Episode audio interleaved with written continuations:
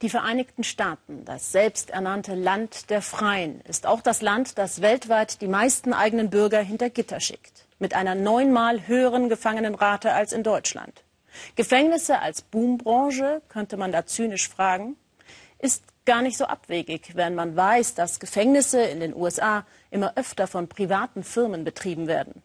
Und die sind eher an Profit interessiert als an Resozialisierung zumal hinter einigen privaten Gefängnisgesellschaften mächtige, an der Wall Street notierte Hedgefonds stehen.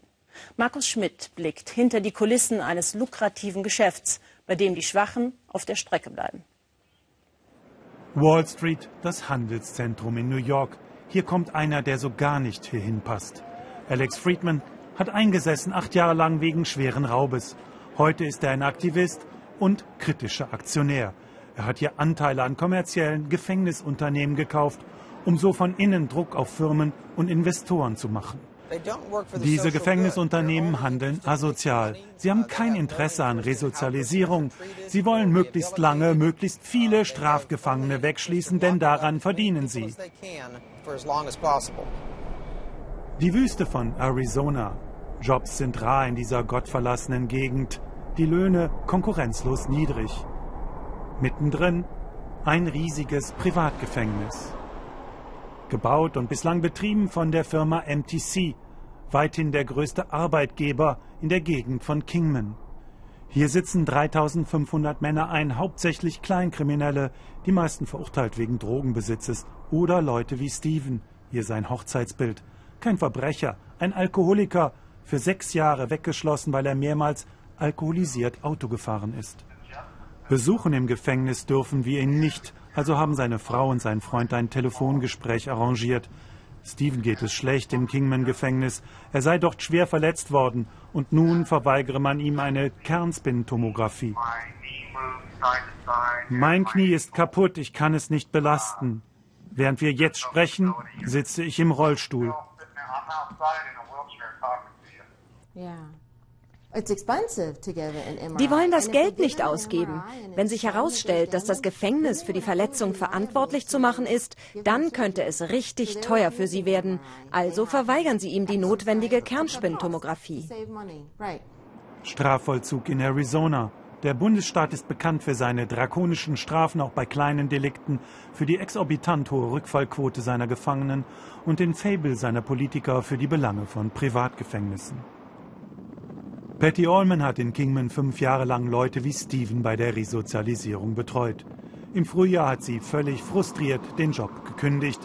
Sie erzählt uns, wie schlimm, wie untragbar die Zustände seien. Die Gefängnisverwaltung spare an allen Ecken und Enden. Their training out here is horrible. Die Ausbildung des Personals ist erschreckend schlecht und ständig gibt es Wechsel. Das muss einen nicht wundern, denn MTC hat die Ausbildungszeit für das Personal erheblich verkürzt. Seitdem Patty offen über die Zustände im Gefängnis spricht, wird sie in Kingman geschnitten. Zu viele sind hier auf die Jobs im Knast angewiesen. Bei ihr zu Hause berichtet sie vom tragischen Tod des jungen Neil Early, der im Januar 2015 unter den Augen der Wärter von Mithäftlingen gequält wurde. Sie haben ihn mit einem Besenstiel vergewaltigt. Über Tage blieb das unentdeckt. Und sie zeigt uns das Bild von Vincent Alongi, ein kleiner Drogendealer, schwer erkrankt an Hepatitis C, seine Leber kaputt. Sie hätten regelmäßig sein Blut untersuchen, ihn pflegen müssen, aber das haben sie nicht gemacht. Sie haben ihn abgewiesen und zwar so. Du hast dir eine Gelbsucht eingefangen, selber schuld. Glaub bloß nicht, dass wir dir jetzt helfen. Der Betreiber MTC weist alle Vorwürfe als haltlos und unbegründet zurück. In den Werbespots der Firma gibt es nur zufriedene Gesichter.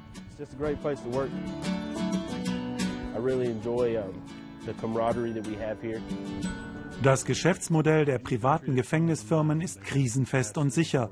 Bezahlt wird pro Tag, pro Kopf, wie im Hotel, oftmals kombiniert mit einer Belegungsgarantie. Viele Verträge enthalten Klauseln, mit denen die Belegung der Gefängnisse mit Strafgefangenen garantiert wird. Der Staat muss auch dann zahlen, wenn die Belegungsrate nicht erreicht wird.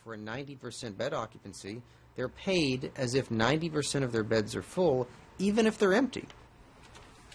Alex, der kritische Aktionär, ist Stachel im Fleische der kommerziellen Gefängnisbetreiber. Er kennt ihre großen Geldgeber, die Hedgefonds und Banken von der Wall Street. Er verfolgt genau, wer wann wie viel spendet, um sich die Entscheidungsträger in der Politik gewogen zu machen. Auch Politiker im Staat Arizona wurden üppig bedacht. Was die Firmen dafür bekommen? Lukrative Verträge, eben solche, wo der Profit durch eine feste Belegungsrate garantiert wird. Arizona garantiert für Kingman 97% Belegung und zahlt 60 Dollar 10 Cent pro Tag und Häftling. Wie viel MTC hier verdient hat, mag die Firma nicht bekannt geben. Am 1. Juli 2015 revoltierten die Gefangenen. Auslöser ein Häftling war von einem Wärter besonders brutal behandelt worden. Die Regierung hat nur diese vier Bilder von dem Aufstand veröffentlicht. Stephen, nachweislich an der Revolte nicht beteiligt, haben danach Wärter das Knie zertrümmert, vorsätzlich, wie er sagt. Die zogen mich raus. Ich sagte ihnen, dass ich am Knie verletzt sei. Dann hat mir einer von ihnen noch einmal voll auf das Knie getreten und dann ließen sie mich so 17 Stunden am Boden liegen. Ich habe die Revolte kommen sehen. Die Häftlinge haben mit mir darüber gesprochen. Und ich habe die Gefängnisleitung gewarnt, von der Wut der Häftlinge erzählt. Aber die wollten nicht hören. Wir lassen uns doch von denen keine Vorschriften machen. Übrigens, die Aufsichtsbehörde der Regierung Arizonas hat die Anschuldigungen von Patty inzwischen weitgehend offiziell bestätigt. Der Firma MTC wurde die Aufsicht entzogen. Statt MTC übernimmt nun eine andere private Firma zu denselben Konditionen mit demselben Personal. Business as usual in Arizona.